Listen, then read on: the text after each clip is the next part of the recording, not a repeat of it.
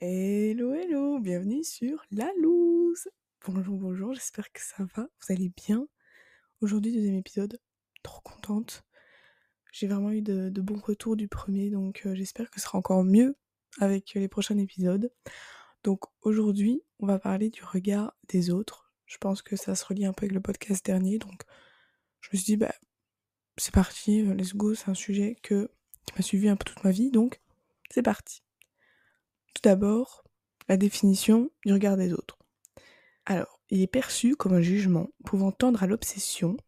Tous ces regards impactent l'estime de soi de l'individu et donc toutes les actions qu'il, elle, choisira de faire. Depuis toute petite, je fais attention au regard des autres. Je m'explique. Je pense quand t'arrives en maternelle, tous les parents se rencontrent et en soi se comparent entre eux et entre enfants. Directement, il y a ce purée, t'as vu, cette petite fille elle a des vêtements qui sont pas neufs ou ouais, les parents de cette petite, ils sont vraiment pas convenables. Et en fait, en tant qu'enfant, tu répètes souvent ce que tes parents disent parce que ben, tes parents c'est ton seul modèle dans la vie à ce moment-là. Donc directement, en classe, l'enfant dira ouais, ma maman a dit que t'étais comme ça, donc on peut pas être amis. Et les autres enfants, en fait, ils vont entendre et vont se dire la même chose, vu que, bah, qu'on doit écouter les grands, quoi. Donc directement, le petit se sentira super mal, il se dira mais pourquoi j'ai pas d'amis, pourquoi j'ai pas une famille comme ça ou comme ça? Et je trouve que c'est vraiment à partir de ce moment-là que l'inconscience du regard des gens prend de l'importance au plus jeune âge. Bref, j'ai toujours attendu la validation des autres, à tel point où je n'avais plus de personnalité et que je ne me reconnaissais plus. J'ai perdu tout sens de mes valeurs pour celles des autres, ma santé mentale pour la leur. Bon, on en discute. Quand j'étais plus petite, je n'avais pas forcément peur de comment je m'habillais, comment je me comportais. Certes, j'avais peur des plus grands sur leur jugement, car à ce moment-là, on disait que les grands étaient tellement différents de nous. Donc dans le fond, ouais, le regard des gens par rapport à eux était existant. Mais ce qui était de mon école, j'avais pas peur du tout. Un jour, je me souviens en primaire, je m'habillais, mais H24, mais mon dieu, c'était dans le temps, hein. Je m'habillais, je me souviens, j'avais un chapeau chat de chat genre avec des petites, euh, des petites oreilles de chat. J'avais des leggings chat, j'avais, j'avais des sarouels. D'accord? Et j'avais tout le temps des bandeaux dans les cheveux. Et un jour, justement, j'ai mis un sarouel léopard. Ouais, bon, euh, voilà, c'était la mode de ce moment-là, voilà, je, je testais. de toute façon, on n'est pas là pour se juger. Je suis arrivée tout euh, à l'école et en fait il y avait encore les grands parce que ben ils mangeaient et ils ont commencé à tous rigoler de moi. Genre vraiment, mais tous. Il n'y en a pas un qui n'a pas rigolé et ça m'a ultra traumatisée. Genre eux ils ont peut-être oublié d'ici 5 minutes mais moi je pense que vraiment c'est vraiment à partir de là, à partir de là que plus jamais je vais mettre ce pantalon là et effectivement je ne l'ai plus jamais mis. Je ne sais même pas où il est. Je pense qu'on l'a jeté, je pense que je l'ai jeté directement ou ou je sais pas, j'avais trop trop honte. Plus je grandissais, plus j'ai eu peur du regard des gens et de ce qu'ils pourraient dire de moi. Je me suis façonnée pour que ça leur convienne finalement. J'ai commencé les crises d'angoisse quand j'avais 14-15 ans. Ça a été, je pense, la période la plus difficile de toute ma vie parce que personne autour de moi en avait ou ne le disait pas. Donc je me sentais vachement seule et incomprise. J'aimerais peut-être faire un épisode là-dessus, ce serait peut-être pas mal. Et je pense qu'une grande partie de mon anxiété était le regard des gens envers ma personne et ce que je pouvais faire. J'ai toujours voulu que tout le monde m'aime, que tout le monde me valide. Et surtout, mon humeur de chaque jour dépendait de comment ils étaient avec moi. Donc si euh, j'entends qu'une personne dit ouais mais Lou je l'aime pas, ben ça ça flingue toute ma semaine, pas tout- pas la journée, toute ma semaine. Et donc j'aurais été ultra triste et j'aurais voulu savoir pourquoi, comment et peut-être arranger les choses, mais en fait ben on peut pas être aimé tout le monde. Mais bon à ce moment-là, t'as envie d'être aimé de tout le monde. Mais j'ai compris que c'était pas ça vivre. J'ai tellement essayé à rendre heureux tout le monde, essayer d'écouter tout le monde, etc., que j'en ai oublié qui j'étais en fait.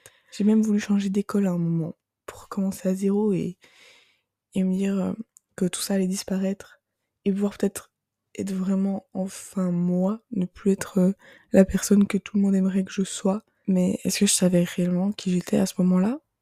Après une inscription dans une école avec comme option le dessin, j'ai finalement, heureusement ou malheureusement, décidé de rester à l'école où j'étais. J'étais déjà trop anxieuse d'être avec les gens qui étaient autour de moi. Mais alors, une nouvelle, que j'arrive en cinquième comme ça, coucou, euh, je suis la petite nouvelle? Non, franchement, je pensais que c'était impossible à ce moment-là. Mais l'anxiété m'a suivi jusqu'aujourd'hui encore. Hein. Depuis mars, par contre, j'ai pratiquement plus fait de crise. Donc trop bien, je suis vraiment ultra heureuse, j'en ai fait quelques-unes. Mais vraiment rien de grave. Et putain putain, pardon, mais de le dire, mais c'est un bonheur de redécouvrir ça. Je pense qu'on en reparlera une autre fois quand je vous ai dit, mais incroyable sensation. Je pensais pour être heureuse, il fallait avoir la validité des gens sur ce que tu fais ou sur ce que tu dis. Je pensais qu'en rendant heureux tout le monde, toi-même t'allais être heureux. Mais finalement, bah pas du tout. C'était encore pire en fait. Car en fait, tu te crées de l'angoisse sur ta personne de peur de pas plaire et de pas dire ce qu'il faut. Donc, tu ne dis pas ce que tu penses et tu n'agis pas comme toi tu le voudrais. Dès qu'on me faisait une critique, encore un peu maintenant, hein, je vous l'avoue, je le prenais mal. Je le prenais mais tellement à cœur que j'allais pleurer en cachette. Oui, oui. C'est pas honteux, c'est pas grave, c'est ce que je ressentais. Et en fait, je suis quelqu'un bah, d'hypersensible à la base, mais là, c'était un point, mais pas possible.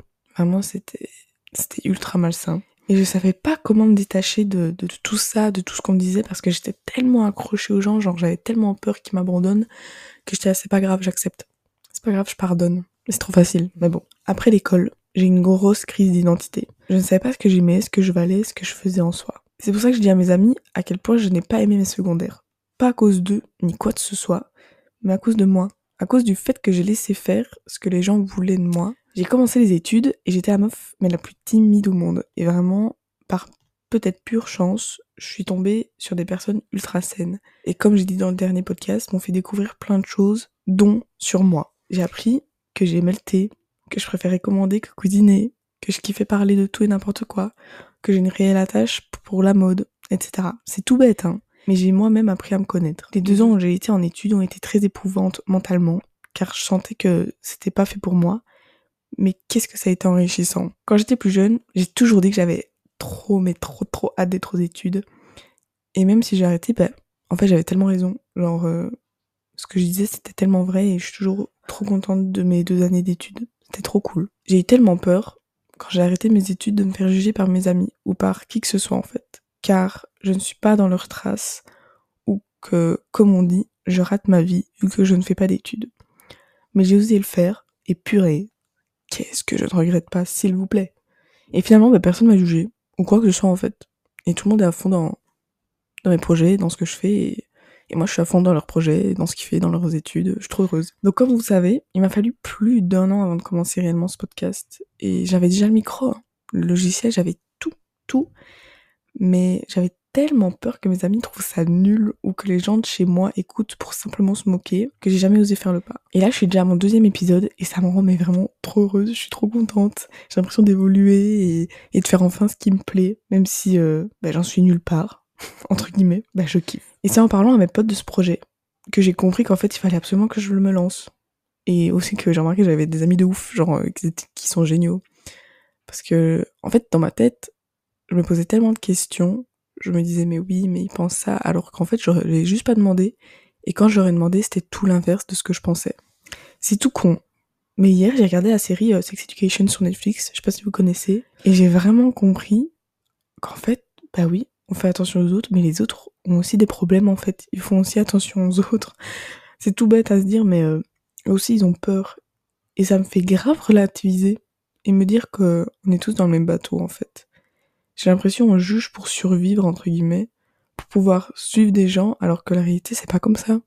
Alors qu'en vrai, euh, peut-être on a juste un bon fond et euh, on a juste envie de faire notre vie et, et voilà. Après, bien sûr, il y a toujours des personnes malveillantes, etc. Mais mais voilà, ça vient de quelque part. Vous ne méritez pas à être dans ces états-là à cause de quelqu'un. Est-ce vraiment ce quelqu'un ou est-ce votre subconscient? Comme je vous ai dit, vous imaginez des choses, vous les extrapolez au point de vous sentir plus bactère, au lieu de demander aux gens directement. Et bien sûr, je ne parle pas dans tous les cas. Hein. Il y a, euh, c'est sûr, ça arrive, mais voilà, la plupart du temps, c'est vraiment votre cerveau qui dit non mais c'est sûr, elle pense ça de toi, alors que bah en fait pas du tout. Je vais vous donner quelques conseils maintenant parce que bah dans le dernier podcast, je trouve euh, qu'il manquait un peu des conseils ou quoi, et je me dis, voilà, euh, mes conseils sont pas forcément les meilleurs, c'est un peu logique, mais je trouve que c'est toujours bien de les réentendre. Déjà, je pense qu'il est important d'écouter certaines critiques, qui sont bien sûr constructives, hein, car en fait, je trouve que c'est grâce aux critiques qu'on s'améliore dans la vie. Parce que bah, sans critique, on sait pas ce qui est bon ou mauvais dans ce qu'on fait, et on fait un peu bah, n'importe quoi par la suite. Donc, les critiques constructives et bienveillantes, on adore. Mais celle du genre, elle te critique parce que t'es comme ça, parce que t'as pas mis une veste bleue, bref, des trucs euh, tout bêtes. Vraiment, mais vraiment essayer de pas s'associer à ça. Elle n'aime pas, bah ok, tant pis, on peut pas aimer euh, tout le monde. Euh, tous les vêtements, voilà, c'est chacun ses goûts, il y a pas de souci. Les gens qui critiquent sont souvent envieux, jaloux, petit rappel du podcast précédent. Et donc je pense que c'est juste leur inconscience de se moquer et de dire on va les critiquer plutôt que entre guillemets l'admirer. C'est un très grand mot, hein. Mais vous voyez ce que je veux dire. Au lieu de dire, en fait, la personne en face de toi, peut-être qu'en fait, elle adore ta veste, mais que elle est envieuse, ben, elle a pas envie de dire ça, ben, elle va te critiquer, elle va dire aux autres, ouais, c'est moche, non. Dès qu'il y a une critique ou quoi que ce soit, faut réfléchir plus loin. Pourquoi est-ce que ça t'affecterait autant en temps normal? En quoi elle a un pouvoir sur toi? En quoi ça va te changer la vie dans un an, le fait de savoir ça? Et en faisant toutes ces réflexions, on se dit déjà que, ah ouais, en fait, elle en vaut juste pas la peine si elle pense ça de moi. Surtout encore plus si c'est une soi-disant amie hein, qui dit ça. C'est que cette amie, bah, elle te mérite pas forcément. Après, il peut y avoir des quiproquos, bien sûr, faut toujours faire attention, on sait jamais. Mais la communication fait tout. Il faut surtout pas garder des gens néfastes ou qui te dictent quoi faire ou non dans ta vie. Franchement, ayez des amis sains, saine. Je sais qu'avoir beaucoup d'amis, ça donne trop envie, mais en fait, dans le fond, on a tous un petit groupe d'amis qui sont sains, qui, qui prennent soin de toi. Moi, j'ai vraiment la chance d'avoir maintenant que des potes qui, qui, sont comme ça, qui prennent mes nouvelles, qui... Voilà, euh, bah, pour le podcast dernier, j'ai eu des, des, critiques, mais hyper constructives. C'est trop cool parce que bah, moi, je veux améliorer tout ça et ça prend du temps. Et voilà, c'était trop bien et c'était que de la bienveillance et, et j'aime trop ça. Donc franchement, euh, il est ultra important de vous entourer. Je pense que je vous le dirai dans tous les podcasts, mais c'est trop vrai. Genre vraiment, l'entourage, trop, trop important. Ce que vous pensez de vous aussi n'est pas la réelle version de vous-même. En fait, vous allez vous dire, purée, mais j'ai un nez comme ça, j'ai une bouche comme ça, je suis moche, c'est horrible. en fait, les gens devant toi, mais ils vont parfois penser tout l'inverse. Ils vont se dire, oh, j'aimerais trop avoir son nez, purée, elle est trop belle. Vraiment, c'est pas parce que tu penses des trucs hyper négatifs de toi-même que t'es cette version hyper négative. Vous voyez ce que je veux dire? Faut se rendre compte que, en fait, on est aussi, on est des petites personnes sur une petite planète qui tourne autour du soleil. Voilà. Dans le fond, c'est un peu chelou en fait, mais je me dis, si on est, des petites personnes sur un petit caillou, c'est un peu mignon et je me dis, bah, vas-y, euh, autant euh, on n'impacte pas grand chose, quoi. Donc, le but, c'est de focaliser vraiment sur vous-même. La personne avec qui vous allez rester toute votre vie, les gars, c'est vous. Il y a que vous et vous qui, qui serez toujours là, l'une pour l'autre. Arrêtez de vous détester. Le parfait n'existe pas, s'il vous plaît. Je dis ça, hein, mais je suis exactement comme ça aussi, mais je pense qu'il faut fake it until you make it. Je sais pas si vous connaissez, genre, euh, fais semblant jusqu'à ce que ça devienne la réalité. Donc, tu vas te dire, purée, je suis trop belle, je suis trop belle. Et en fait, à la fin, ton cerveau, il va, il va se dire, mais ouais, je suis trop belle. Et en fait, ben, plus vous allez dire des choses positives, et mieux ce sera. Et je trouve que ben, mieux on vit, quoi. Mince, je me dis, purée, on se préoccupe que de notre apparence, etc. Alors que, vas-y, je sais pas, on a quand même une longue vie, heureusement. Après, tout moment, on meurt, hein, mais, mais voilà. Autant en profiter, autant de faire des trucs cool, et, et pas se focaliser que sur son apparence. Mais je dis, voilà, c'est facile à dire, hein, je suis totalement d'accord. Ce qui est cool aussi, c'est de se documenter, que ce soit podcast, film, livre, etc. Et justement, en ce moment, je dis Être égoïste, quel bonheur de Michel Hellman. Et franchement, j'en suis vraiment qu'au début, mais c'est trop cool, ça m'apprend plein de trucs et je me dis ah ouais, et ça me fait ça me fait relativiser sur beaucoup de choses. Et je pense que la documentation est un atout pour évoluer.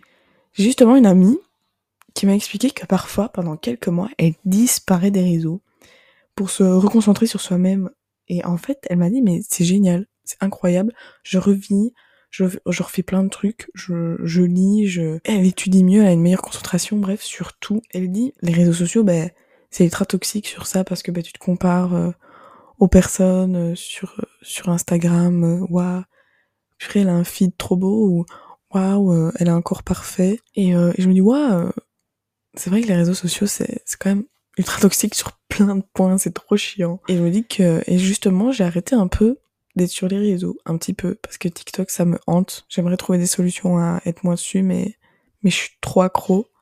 Il faut que j'y arrive, on va y arriver, s'il vous plaît. et surtout, le dernier point, et pas des moindres, la communication. La communication, elle fait tout. Si quelque chose te plaît pas, essaye d'en parler avec la personne en question, parce que, en fait, elle sait pas ce que tu penses, elle peut pas, elle peut pas deviner je sais que c'est difficile, mais c'est la meilleure des solutions. Mais moi aussi, j'ai eu du mal à en parler. Parfois, il est parfois un peu obligatoire d'en parler pour notre personne et pour cette personne, justement, en face de toi. Donc voilà, j'espère que ce podcast vous a plu. J'espère qu'il a été constructif et qu'il a été complet pour vous. Si cas vous me le dites avec grand plaisir. Euh, les critiques constructives, je suis toujours là et bienveillante. On se retrouve la semaine prochaine, comme d'hab, 7h, et je vous fais plein de bisous.